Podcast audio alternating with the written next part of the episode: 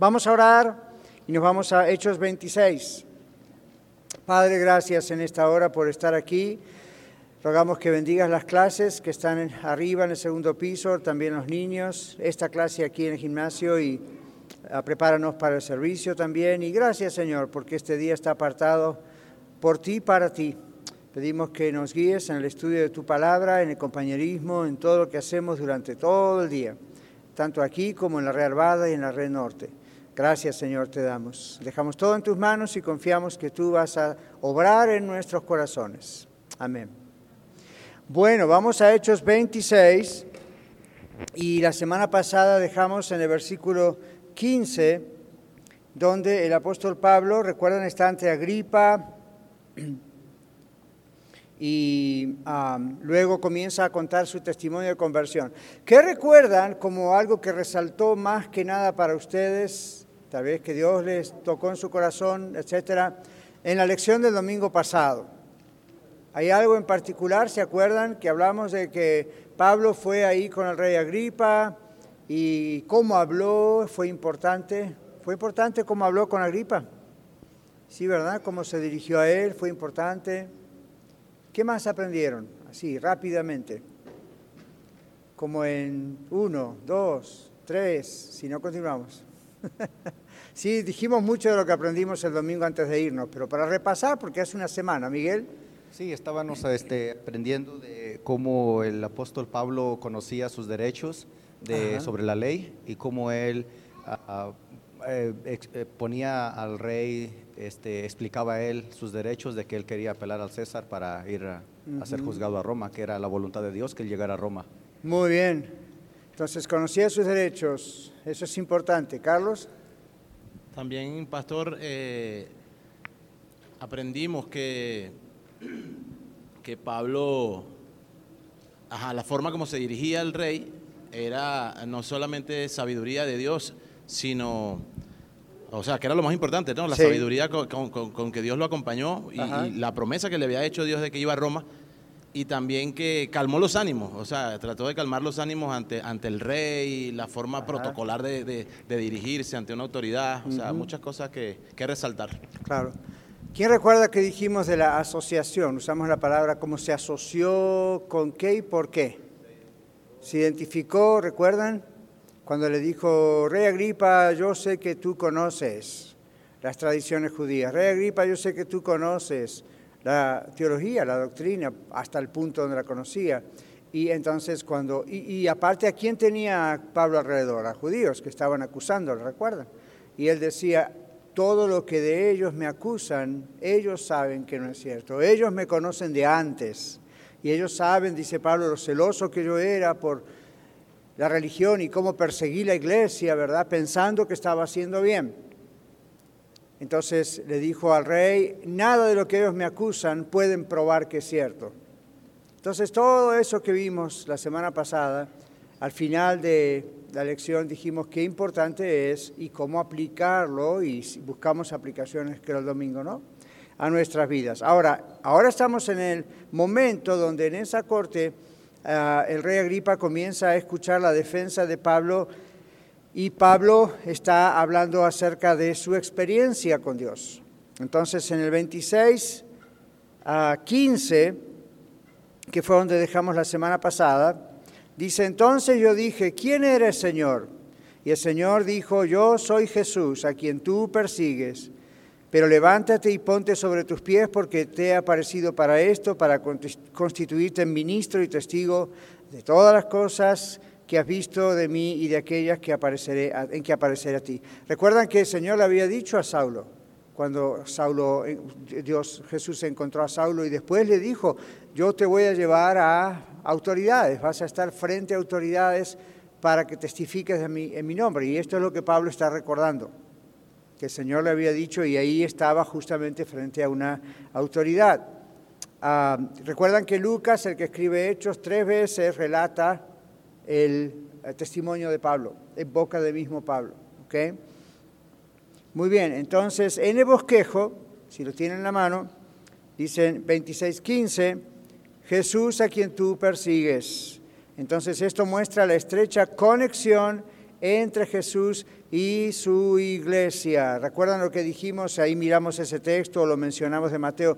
Herirlos es herirlo a Él. Es decir, herir a los cristianos es herir a Cristo. ¿Recuerdan cuando Pablo, eh, cuando Pablo escucha las palabras de Jesús? Yo soy Jesús a quien tú persigues. Y tal vez Saulo podría haber dicho, no, no, no, yo estoy persiguiendo a este grupo, a esta iglesia. Recuerdan que dijimos, el Señor lo toma personalmente. Cuando cualquier persona le persigue a usted, a mí, a un grupo, a la iglesia, en realidad están persiguiendo a Jesús. ¿Recuerdan que dijimos eso? Jesús lo toma muy personalmente. Muy bien, 26.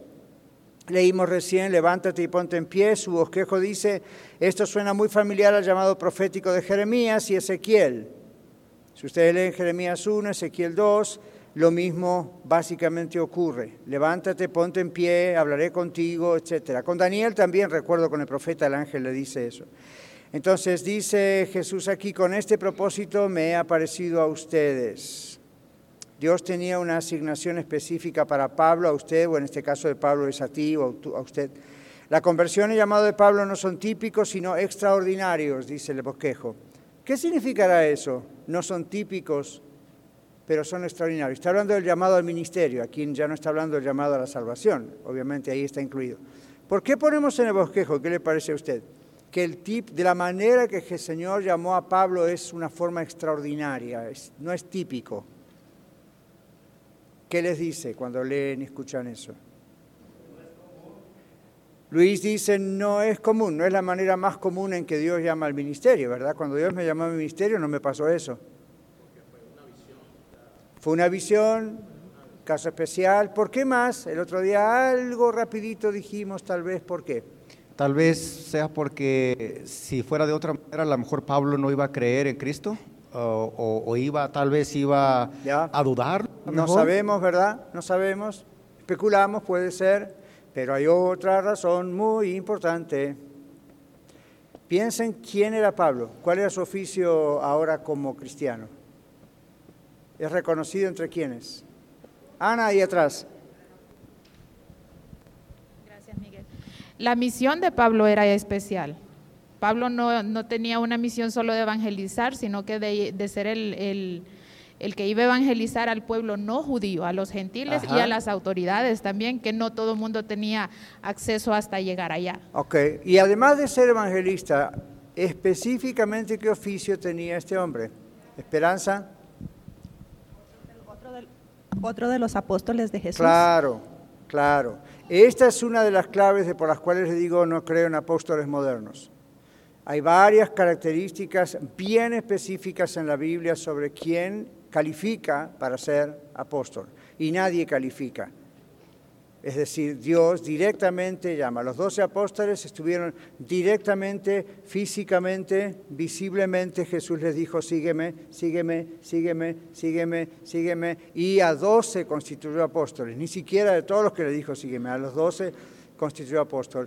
Y la Biblia del Nuevo Testamento habla acerca de eso. La característica de ese tipo de apostolado es directamente Jesús, física y visiblemente, y directamente Jesús lo llama a ese rubro, a esa función específica.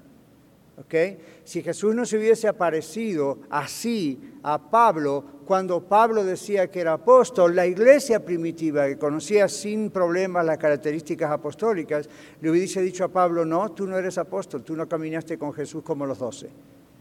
Ven, en cambio Pablo, aunque no caminó con Jesús como los doce, el llamado de Pablo, fíjense que el Señor Jesús se molesta, entre comillas, en descender del cielo específicamente para hablar con Pablo y señalarlo como apóstol. Que eso no ocurrió nunca más después. ¿Se dan cuenta? Entonces, no hay que olvidarse de eso. Muy bien, seguimos. Por eso fue extraordinario. Yo sé que no fue típico porque, bueno, se apareció, fue una visión, pero no, no, no. Más adentro todavía es la razón por la cual se apareció. La misericordia de Dios se muestra poderosamente, dice el bosquejo, así como la elección de Dios para el servicio del reino y el crecimiento del reino. Yo te apareceré, que en cierto sentido Jesús le está prometiendo a Pablo futuros encuentros personales y ocurrieron. Y un par de veces Pablo estaba en ciertas ciudades, recuerda, y el Señor les dijo, ten ánimo Pablo, tengo mucho pueblo en esta ciudad y apareció así. Ahí sí no sabemos si fue una aparición del mismo tipo camino a Damasco o fue una visión, lo importante es que se apareció y Pablo lo comenta directamente. Muy bien, Pablo tuvo varias visiones, dice acá, divinas durante su ministerio, ahí están las que mencioné, Hechos 18, 22, 11, etc. Pablo también menciona un periodo de entrenamiento en Arabia, en el que Jesús le enseñó. A ver qué dice Gálatas 1, versos 12, 17 y 18.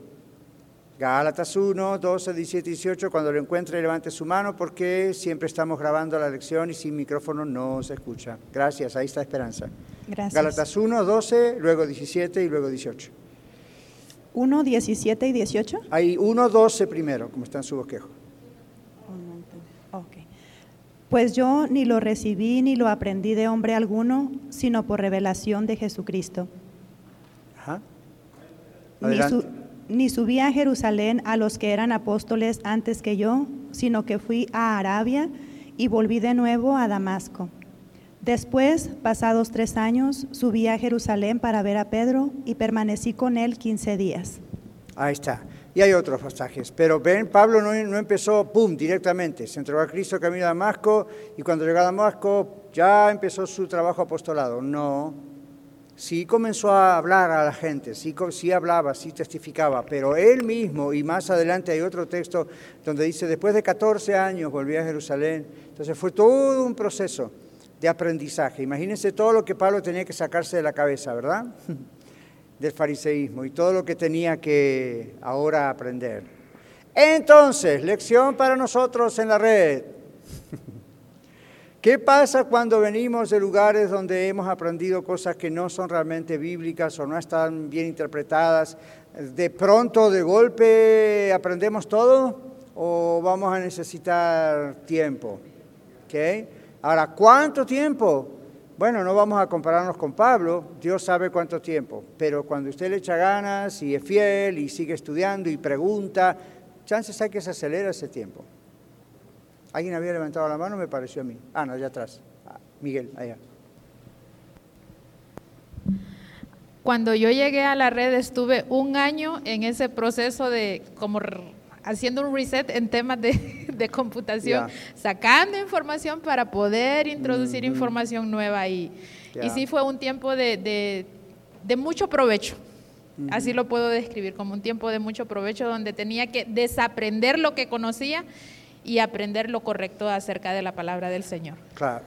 Y lo mismo ocurre con nuestros familiares, amigos que vienen de otras religiones, inclusive en catolicismo. Lleva tiempo quitar todo eso y realmente poner lo que corresponde. Ahora, ¿se dieron cuenta? Uno no puede acumular a lo que ya tiene, uno tiene que quitar lo que tiene para poner lo nuevo. Siempre trabaja así. Si no, se hace una gran ensalada ahí adentro. Entonces lleva tiempo entender esto no va, esto no va, esto no va. ¿Saben cuál es el problema a veces más grande para poder lograr eso? No es tanto lo intelectual o que no comprendamos teológicamente, es las relaciones personales que hemos tenido con la gente que nos enseñó. Inconscientemente uno sienta, siente, los estoy traicionando. Y por eso mucha gente piensa, y pero voy a ser salvo si acepto a Cristo y dejo, y justamente tiene que aceptar a Cristo para ser salvo, pero hay, hay una cadena, a veces hasta espiritual, que hay que romper con otras religiones, con otros grupos, con sectas, porque uno dice, entiendo que aquello está mal, pero no lo puedo terminar de dejar. O lo dejo porque sí que está mal, pero hay tendencias que tengo que vienen relacionadas con eso que aprendí, no me doy cuenta, y entonces hay que darse cuenta para romper eso. Recuerden siempre esto, no se puede traer lo nuevo teniendo lo viejo todavía encima. ¿Quién recuerda aquel, aquella ilustración del vino de los odres nuevos, los odres viejos? Estaban pensando en eso, ¿verdad? ¿Recuerdan? No, no se puede. El Señor dijo, no se puede poner vino nuevo en odres viejos. El vino nuevo tiene una fuerza muy grande. ¿Y qué va a pasar con los odres viejos? Los, rompe. ¿no? Entonces, hoy en día eh, es lo que pasa si uno va a un lugar vitivinícola, donde se fabrica vino y están ahí los famosos, ¿cómo le llaman ustedes? No, no, no, no, a los tanques estos de madera donde se ponen, los barriles estos. Ok, ellos hacen lo mismo.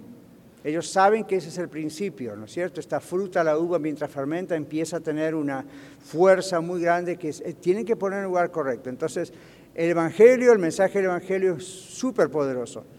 Entonces, cuando lo recibimos, si no vaciamos primero nuestro container de demás cosas, como que no termina de, ah, tiene sentido, pero no da fruto. ¿Ven? Entonces, ah, yo creo que en parte es lo que le pasó a Pablo. Le llevó años de programar, y, no solo de programar intelectualmente, sino tal vez romper emocionalmente sus ah, lazos, no para hacerse enemigos de otros, pero sí para decir, bueno, tengo que comprender que me une no solamente a mis ex profesores, lo que me enseñaron, sino hay una cuestión emocional, ¿verdad? Que sí hay una cuestión personal.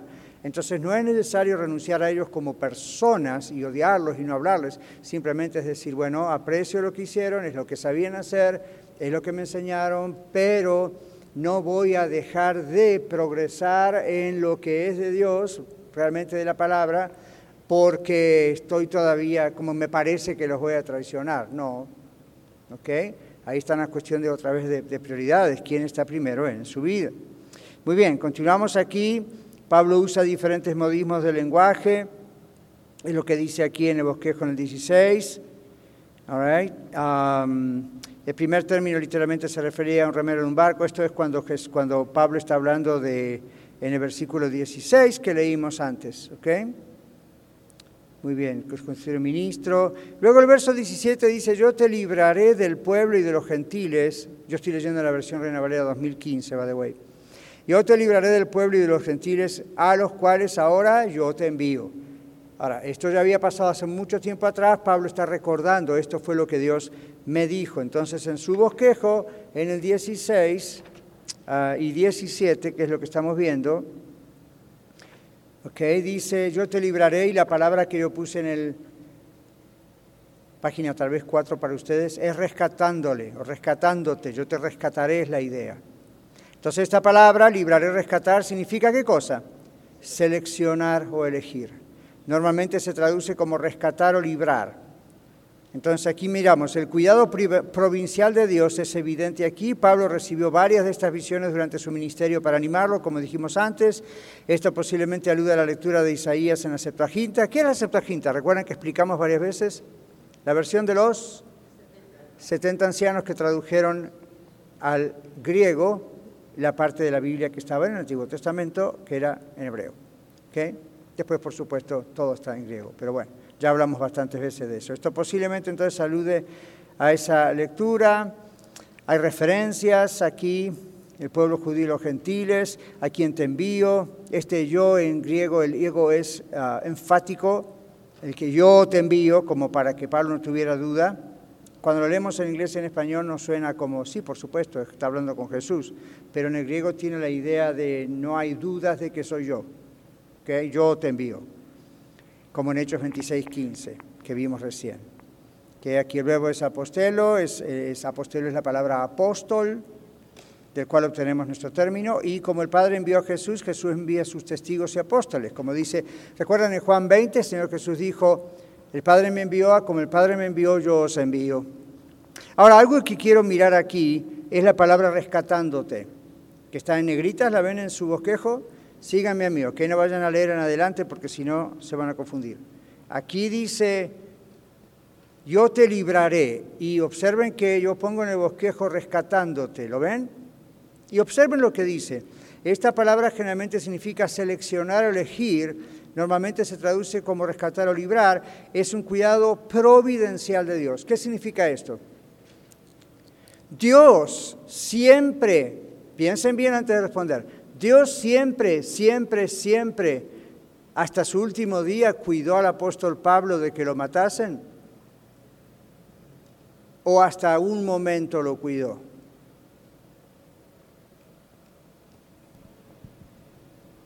¿Hacemos un voto? No. Dios siempre, siempre, siempre cuidó a Pablo de que la gente lo persiguiese, lo matase, o llegó un momento que dijo, bueno, hasta aquí. Anímense, no, no, no, no, no está haciendo el examen de GED o nada de eso. ok. Esperanza. Em, desde mi punto de vista, lo que he comprendido es que lo cuidó todo el tiempo y, cuando Pablo murió es porque era parte dentro, de, dentro del propósito de Dios, no es como que lo cuidar. Ok, ¿comprendieron eso? Esta palabra rescatar tiene esa idea en el griego. No es una promesa de Dios de que jamás Pablo iba a morir, jamás Pablo iba a ser eh, molestado o perseguido hasta la muerte. No, la idea es Mientras, como dijo Esperanza, mientras el Señor tenía para Pablo, el apóstol, el propósito de vivir en la tierra para seguir testificando y seguir llegando a diferentes personas, el Señor lo iba a salvar. Por más que lo apedrearan, por más que lo quisieran matar, por más que esto, el Señor lo iba a cuidar, lo iba a sacar, iba a proveer canales para que no ocurriese eso. Cuando el Señor en su soberanía y sabiduría dijo, bueno, la misión de Pablo en la tierra ya está, a Pablo lo mataron. Entonces, ¿por qué es tan importante ese término en griego? Porque está anunciándonos eso. Está anunciando que no hay una promesa de cuidado permanente. Y Pablo, bueno, moriría de viejo, retirado en Cancún, recordando y haciendo sus libros. No, Iba a llegar un momento donde Jesús iba a permitir, el Señor iba a permitir que Pablo tuviese el tremendo honor de dar la vida por Cristo, literalmente. ¿Qué pasó con el Señor Jesús? ¿Recuerdan cuántas veces el Evangelio dice todavía no había llegado su hora?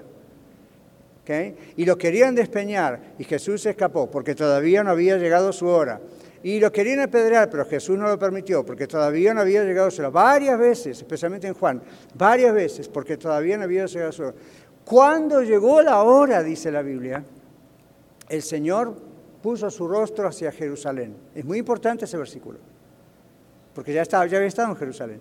Pero cuando llegó la hora, cuando Él entendió, yo sé que aquí seguro voy a la crucifixión, por eso hay un texto que dice, por el gozo puesto delante de él sufrió la cruz menospreciando las burlas o el oprobio.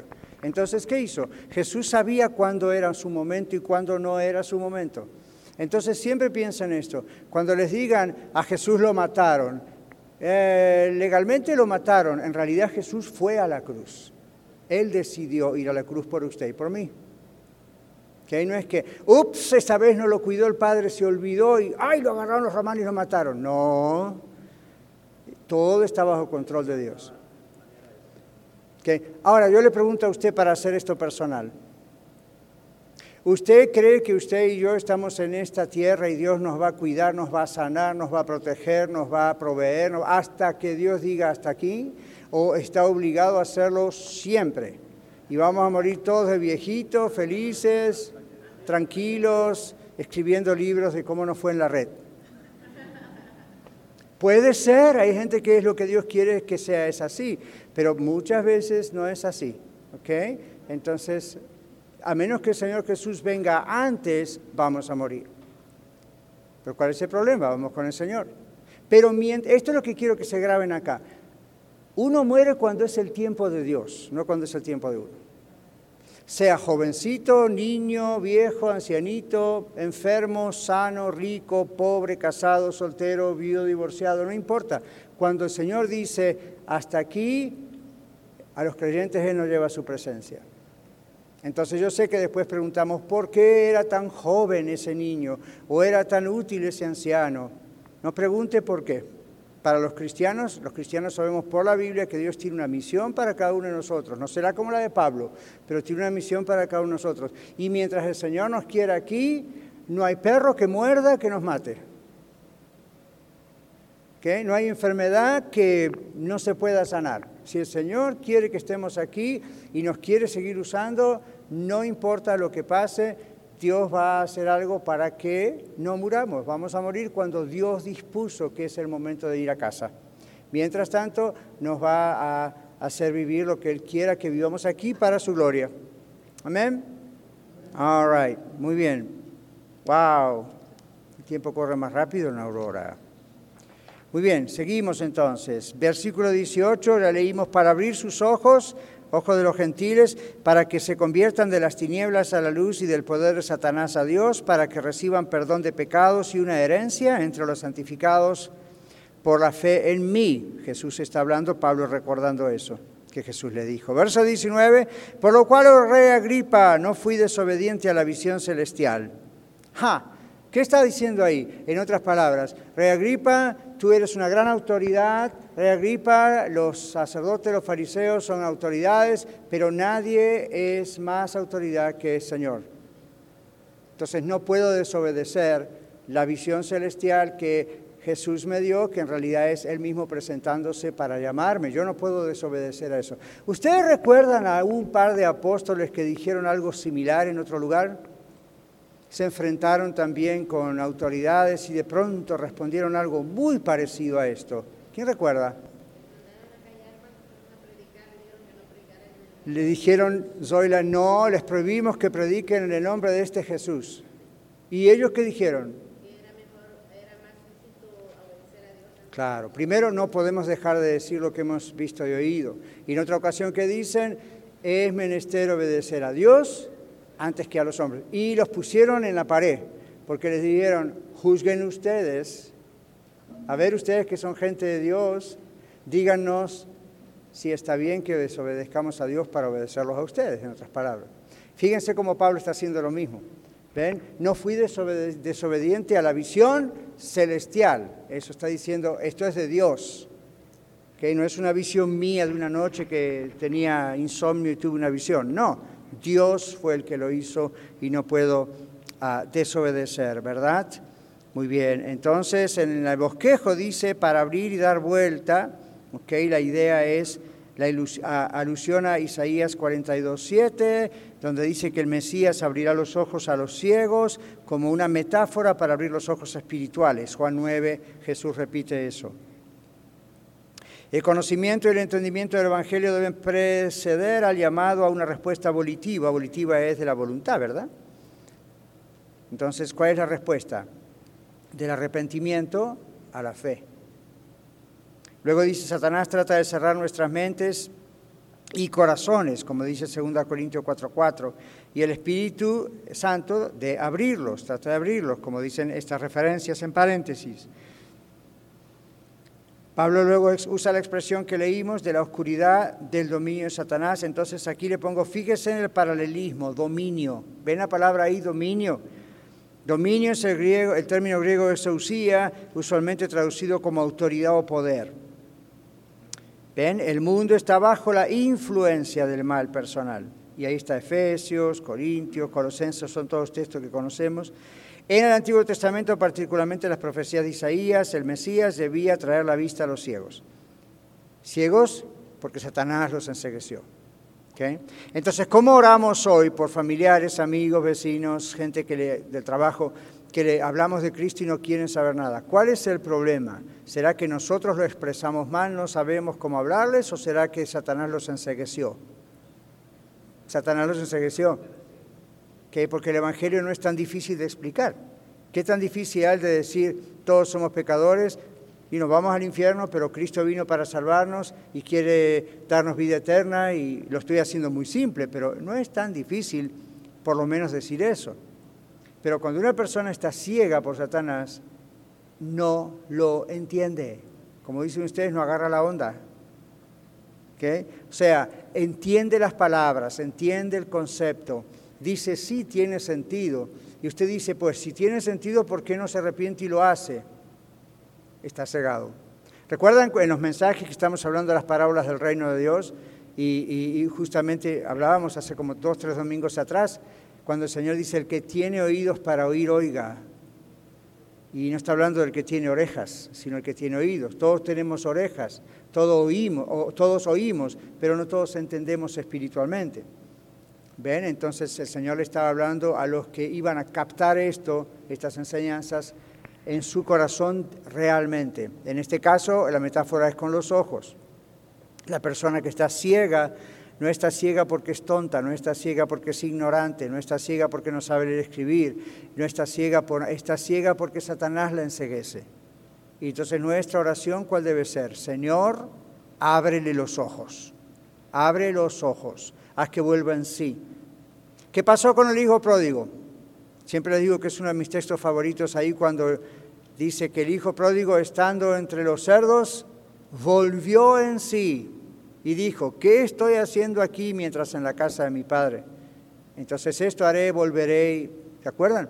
Eso es, ok, el Señor le abrió los ojos.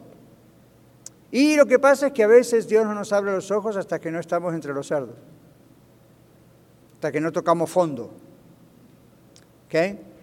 Y lo malo que podemos llegar a ser nosotros es ser personas, mamás, papás, amigos, hermanos, sino en la carne eh, de trabajo, que, que, somos los, los que rescatamos. No quiero que se golpee, no quiero que llegue a tocar fondo. Deje que toque fondo. Usted y yo no somos Dios, que hacemos lo que podemos, pero la persona generalmente no abre los ojos, no reacciona hasta que toca fondo, por decirlo así, ¿verdad? Entonces, estoy poniendo varios ejemplos diferentes en cuanto a lo que significa estar ciego espiritualmente y cómo el Señor solamente puede abrir los ojos. Ese es el trabajo del Espíritu Santo. Si ustedes recuerdan, el Señor Jesús dijo, cuando el Espíritu Santo venga, convencer al mundo de pecado, justicia y juicio. Ahora bien, que Él nos dice, ustedes van a salir apóstoles por todos lados y ustedes van a convencer al mundo de pecado. Y ustedes van a convencer... No, no tienen poder para eso. El Espíritu Santo. Usándolos a ustedes, usando lo que sea, crisis en la vida, whatever, el Espíritu Santo va a convencer al mundo de pecado, justicia y juicio. ¿Ven? Entonces, cuando usted y yo vinimos a ser de Cristo, fue obra del Espíritu Santo. ¿De acuerdo? Él fue el que usó la palabra de Dios, usó, la puso junto a una crisis o junto a una búsqueda en su corazón o lo que fuese, y entonces abrió sus ojos. En primer lugar, abrió sus ojos y los míos para ver nuestra condición. Como cuando yo era un niño, ¿verdad? Hijo de cristianos. Tantas veces le dije, yo decía, bueno, ni, ni edad tenía para ciertos pecados que la gente testificaba que había tenido. Pero Dios tuvo que abrir mis ojos para mostrarme que ser hijo de cristiano no salva a nadie. La salvación es algo personal. Entonces ahí fue cuando uno descubre un momento, ¿qué pasa acá si no acepto a Cristo? Me voy al infierno, así de simple. ¿Y por qué? Me lo merezco como todo ser humano, somos pecadores, nadie se puede justificar delante de Dios, aunque haya cometido un solo pecado en la vida, es pecador y va a la condenación. Yo dije, no, güey, Daniel, Entonces, ¿qué pasó? Ahí fue, ¿cuál es la, qué, debo hacer para ser salvo? ¿Recuerdan? El carcelero de Filipo preguntó eso. ¿Qué, ¿Qué hago? Pero ¿por qué el carcelero preguntó eso? Sus ojos fueron abiertos. En ese momento había escuchado probablemente, especuló, pero probablemente esos himnos que Pablo y Silas cantaban en la cárcel toda la noche, como los otros presos dice que escuchaban, y luego el terremoto, y luego de alguna manera Dios tocó el corazón de ese hombre. Y la pregunta de ese carcelero fue, ¿Qué debo hacer para ser salvo? Si alguien le pregunta a usted qué debo hacer para ser salvo, ¿qué está reconociendo? Que está condenado, que está perdido. Fíjese que no pregunta, ¿qué debo hacer para hacerme cristiano? ¿Qué debo hacer para pertenecer a su religión? Porque mire, me gusta su religión. Ustedes cantan, palmean, son más alegres que otros. La pregunta no es esa, uno no está cambiando o agregando otra religión más alegre. No, es que debo hacer para ser salvo, porque reconozco que me voy al infierno, estoy perdido y me lo merezco como todo ser humano. ¿Qué debo hacer? Entonces, cuando los ojos se abren, también se abren a ver quién es Cristo. Entonces uno dice, ahí sí que ya no, ¿qué voy a rechazar? Ya si rechaza, imagínense, no hay, no hay vuelta de otra forma. Bueno. Así que todo esto, dice Pablo, resumiendo, que puedan recibir los gentiles perdón de pecados, la herencia en los cielos. Ustedes tienen ahí en el bosquejo bastante, bastante para trabajar. Pero vamos a mirar la palabra perdón de pecados. ¿Lo ven allí? Muy bien. Perdón de pecados. Lucas usa este término ¿Qué afesis? a menudo. En Lucas 4.18 se usa en una cita del Antiguo Testamento de Isaías 61.1, donde significa liberación, que refleja el uso que hacen los 70 en Éxodo, cuando traducen Éxodo del hebreo al griego. Usan la palabra liberar. Pero no, no piensen en la liberación de demonios. En este caso es liberación de pecado.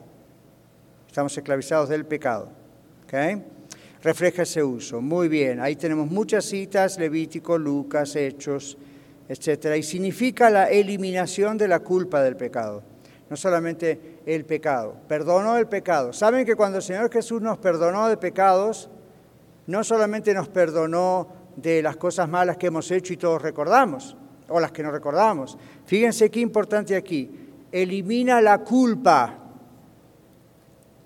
A ver, ensayemos un poco eso. ¿Cuál es la diferencia para ustedes entre que simplemente Jesús en su muerte en la cruz nos perdonó nuestros pecados?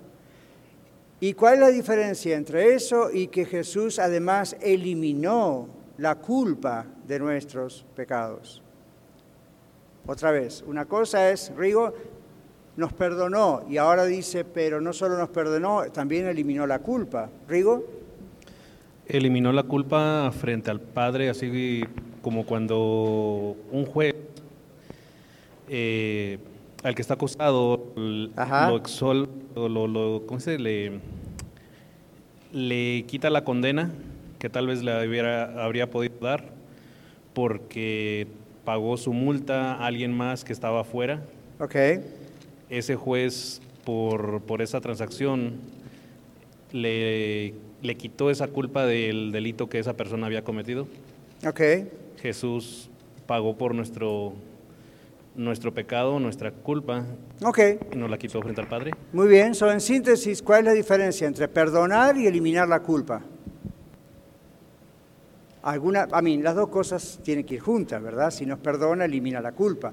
Pero saben ustedes que muchos creyentes, y tal vez ustedes, no sé, usted sabrá, saben que Jesús les perdonó, pero todavía siguen con la culpa. No puede ser. Esperanza. Que perdonó nuestros pecados porque éramos culpables, pero quitó la culpa, es como si nunca hubiéramos pecado. Muy bien. Abran su Biblia en Romanos capítulo 8. Tienen que memorizar Romanos 8, es maravilloso.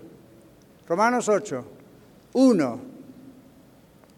¿Quién lo tiene? Haga una señal para que se acerque Miguel. Aquí Ana Casapaico, acá adelante. Romanos 8.1, memorícelo, memorícelo. Ahora pues ninguna condenación hay para los que están en Cristo Jesús, lo que, los que no andan conforme a la carne, sino conforme al Espíritu. Ajá, entonces, no hay condenación. ¿Ven lo que está diciendo Pablo en Hechos? No hay condenación. El Señor nos perdona todos nuestros pecados solamente los que hicimos hasta que nos convertimos? ¿Los de presentes también? ¿Y los futuros? ¿O ninguno va a pecar en el futuro? Lamentablemente, la ya la de Juana, la diferencia es, la Biblia dice, la diferencia es caer en pecado, todo cristiano de pronto cae en pecado, y Dios nos ayuda y nos endereza, nos perdona. Otra cosa es vivir en pecado. Si una persona vive en pecado, sigue pecando y sigue pecando y sigue pecando y sigue pecando, en lo mismo especialmente, ¿no? Si un estilo de vida, ahí hay dudas de que esa persona alguna vez fue salva. Ahora, puede ser una persona que está apartada y va a reaccionar como el hijo pródigo. El problema es que no lo sabemos hasta que esa reacción ocurra a veces. Pero mientras tanto, ahí está la persona. Entonces, una cosa, cuando el Señor nos perdonó, su sangre cubrió nuestros pecados pasados, presentes futuros. Ahora, algunos hermanos nos dicen, no diga eso porque eso da licencia para pecar. Número uno, hay que decirlo porque lo dice la Biblia. Número dos, ¿saben el secreto? La persona que es de Cristo toma muy en serio el problema del pecado y no anda buscando pecar. ¿Sí? ¿Cuántos odian el pecado? Yo lo odio con todo mi ser, lo detesto. ¡Ay, por qué otra vez! ¿Ven? Cuando uno no es cristiano dice, whatever, todo el mundo lo hace. ¿Ven? Entonces, ahí es una característica que usted salva, usted odia el pecado como Señor del pecado. Entonces, no es licencia para pecar, al contrario, en realidad peca menos la persona que realmente salva. ¿Ok? Tenemos varias manos. Ana, nuestro hermano aquí, dígame su nombre otra vez. Ubaldo. Ubaldo, entonces Ana, Ubaldo y Carlos. Pastor, eh, nuestro Señor Jesús perdonó nuestros pecados cuando fue a la Ana, le pido que se quite la máscara porque no se escucha bien. Gracias.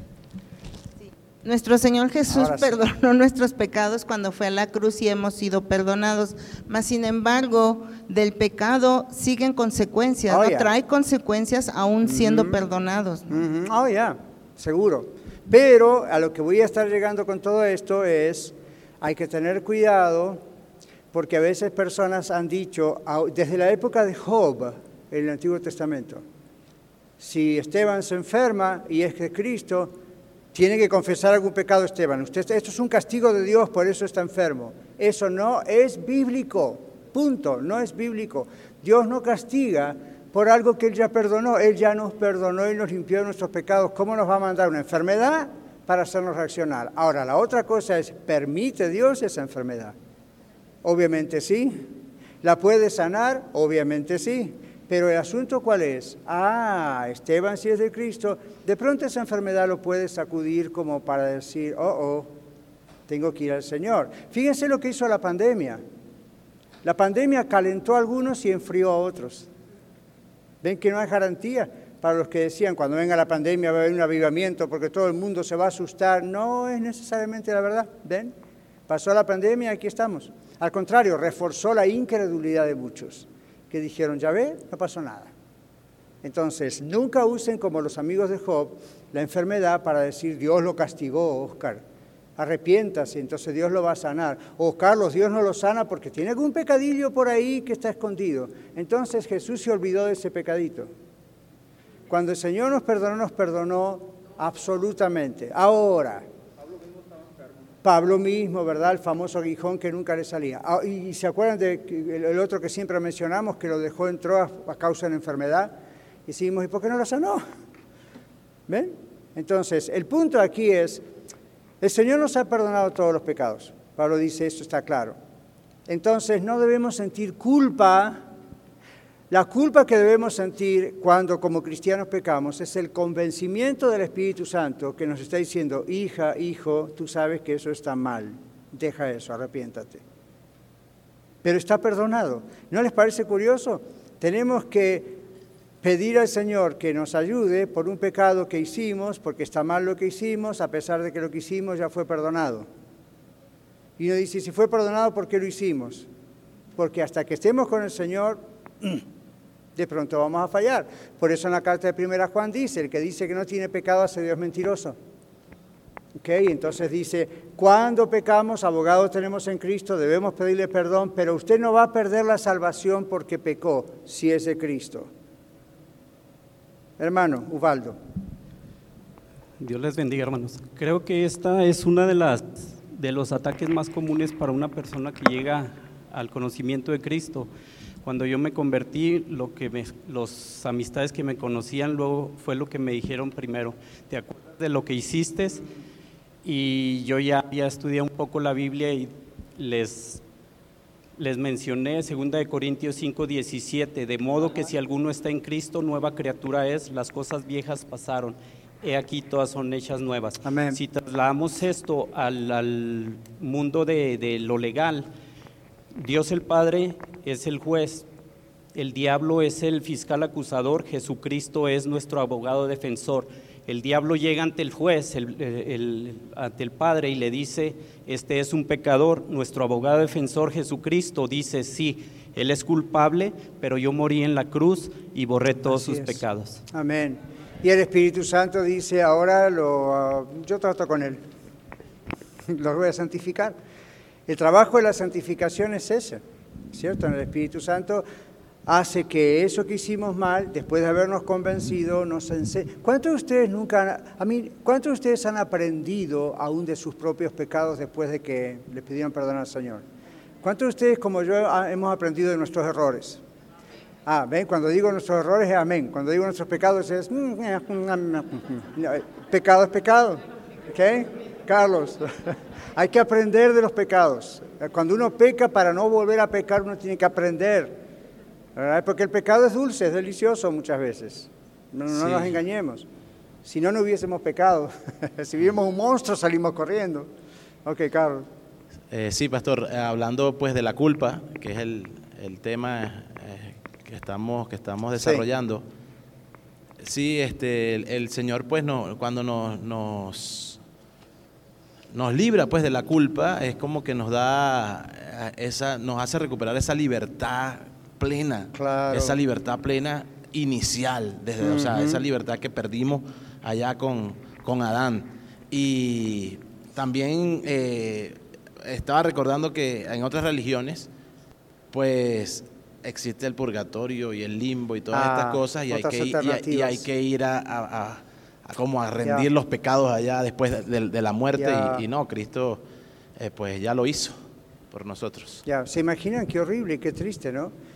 Después de estar toda una vida acá luchando contra el pecado, morir y seguir luchando en la eternidad contra el pecado hasta que de alguna forma podamos salir para un lado o para el otro. Yo siempre pienso, ¿cómo puede usted morir con esa inseguridad? ¿Cómo puede usted vivir con esa inseguridad? Entonces, ¿saben qué pasa? Para ir redondeando, vamos a saltar un poquito al lado de consejería.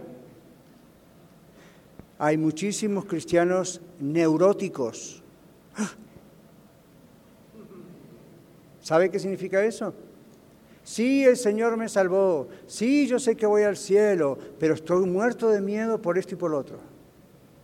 Estoy pensando que porque hice algo malo y aunque le pedí perdón al Señor y sé que su sangre me limpia de todo pecado, no me puedo sacar encima la culpa, me parece que en cualquier momento me va a caer un castigo del cielo, un hermano me dijo que Dios me va a castigar, entonces uno está neurótico, está siempre buscando razones para, mi culpa es cierta, el Señor nos pagó por la culpa también. La Biblia dice, el castigo de nuestra paz fue sobre Él. Y luego dice, por su llaga fuimos nosotros curados, by the way, tanto en hebreos, en el idioma hebreo como en el idioma griego, las dos veces que se menciona, no Pedro y atrás Isaías, literalmente es por su llaga hemos sido sanados del pecado, curados. La enfermedad, el pecado es una enfermedad en la Biblia, es tratado como una enfermedad. Y siempre que aparece una cosa está junto a la otra, o casi siempre. Entonces, recordemos, el Señor nos ha librado nos ha perdonado, pero también nos ha librado de que sigamos con la culpabilidad de lo que habíamos hecho. Eso es un engaño del diablo para mantener al cristiano bajo presión y opresión. Por eso a veces hay cristianos que tienen algunos síntomas que parece que estuviesen endemoniados. Un cristiano no puede estar endemoniado, pero puede estar oprimido por el diablo y tener ciertas manifestaciones. ¿Pero por qué lo hace? Casi siempre cuando yo he tratado con ese tipo de cristianos, pastoralmente o profesionalmente, son cristianos que le han metido en la cabeza el problema de la culpa. Digamos, el Señor me perdonó, pero yo no me perdono a mí mismo.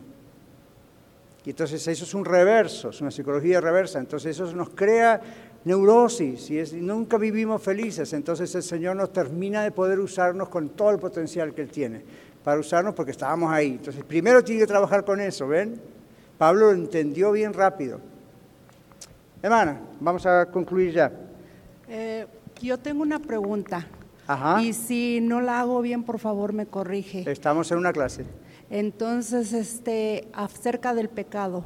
Cuando uno tiene una persona que conoce de Cristo, que una hermana en Cristo, hermano, y este ve que anda, eh, que hace cosas que no están de acuerdo a lo que dice la palabra de Dios. Y uno quiere llamar la atención, la, sí, corregir, pero te dicen, ay, no seas tan espiritual. ¿Por qué eres tan espiritual? Esto no, no tiene que ser así, no te fijes. Entonces, pero yo, pero en uno como conociendo ya de la palabra, anda uno inquieto. Claro. No anda uno con que esto no está bien. Claro, inquieto por esa persona. Pues mi respuesta es que en mi caso, cuando yo conozco personas así, oro, Señor, tú conoces el corazón de esta persona. Si es un hijo o una hija pródigo, por favor hazlo que vuelva en sí lo antes posible. Y si realmente no te conoce y cree que te conoce, a que te conozca. Porque hay gente que se confunde pensando, alguien me dijo hace poco, bueno, pero al cabo yo estoy viviendo esta vida, yo creo en Dios. Hey, by the way, yo estaba en una iglesia y a los cinco años hice una oración. Y después me bauticé. Y ahí se quedó con que una vez hizo una oración, porque le dijeron, Ah, a ver, Esteban, usted quiere creer, repita después de mí, Señor, Señor, y va repitiendo. Me arrepiento, me arrepiento. O sea, usted pone en la boca de la persona su oración, la persona supuestamente lo entiende, ora con usted y usted lo declara salvado. Bienvenido a la familia de Dios. Yo he hecho eso por años. Años, en, en estadios, en iglesias pequeñas y en persona. Ahora, pastor, ¿eso está mal? No. Lo que hay que saber es si la persona lo está haciendo genuinamente o solo está repitiendo mi oración. Porque suena bonito repetir la oración. Si no lo está haciendo genuinamente, esa persona no es salva. ¿Y cómo vamos a saber qué pasó si la oración fue genuina o no? Eso que dice la hermana puede ser una prueba. No le importa permanecer en pecado.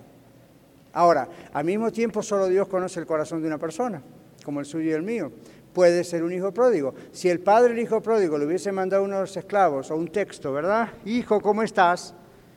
Y el, hijo le hubiese dicho, tú eres muy espiritual, papá, ya deja de orar por mí, yo sé lo que hago.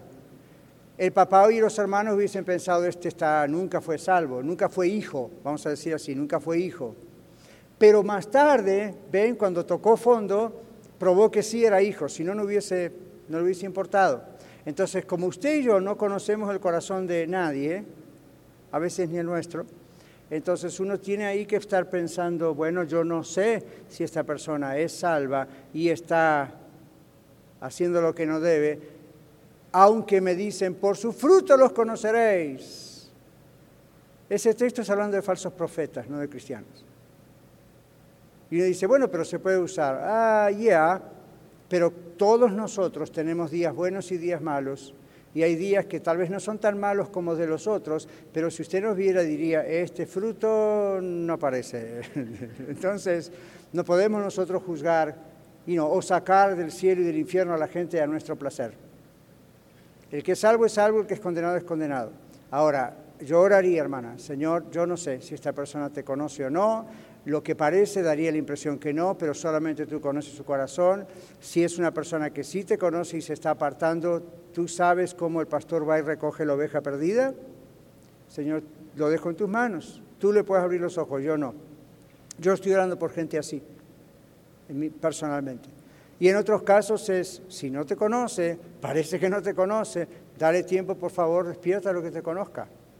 Pero en síntesis y para finalizar, entre la cristiandad y las iglesias cristianas, como tenemos, claro, diferentes interpretaciones en algunos puntos, yo veo que se hace demasiado daño con los extremos.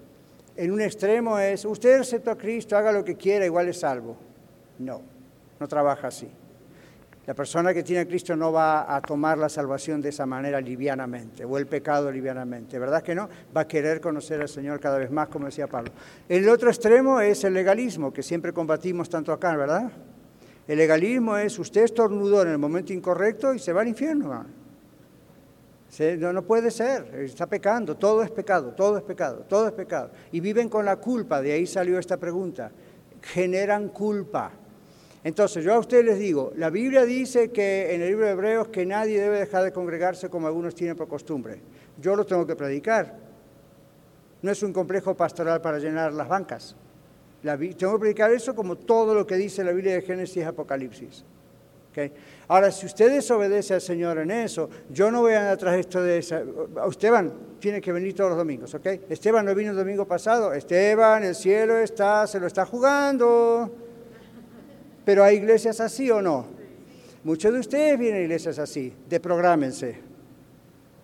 Ahora, no se vayan al otro extremo, porque eso también existe. Algunos vinieron de la iglesia de la prosperidad, donde les apretaban hasta sacarle hasta el último centavo con un montón de cosas, que la semillita, que siembra acá, que siembra allá, pero no como dice el texto de la Biblia, ¿no? Con otros textos. Bueno, ustedes vinieron acá y dice, gloria a Dios, aquí no pasa esto. No se vayan al otro extremo y decir, ah, bueno, aquí no voy a dar nada total, eso no es importante. Para el Señor es importante. ¿Okay? Si no, no lo hubiese puesto en la Biblia. Lo que no hay que hacer es usar esos mecanismos para manipular a la gente porque podemos transformarnos en instrumentos que el diablo mismo usa para manipular y crear culpa.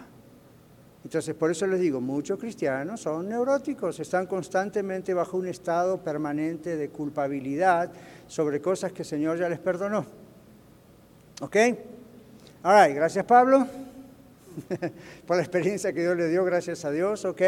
Y vamos entonces ahí a tomar café o algo, lo que quieran, agua, y nos encontramos en punto a la una en el servicio.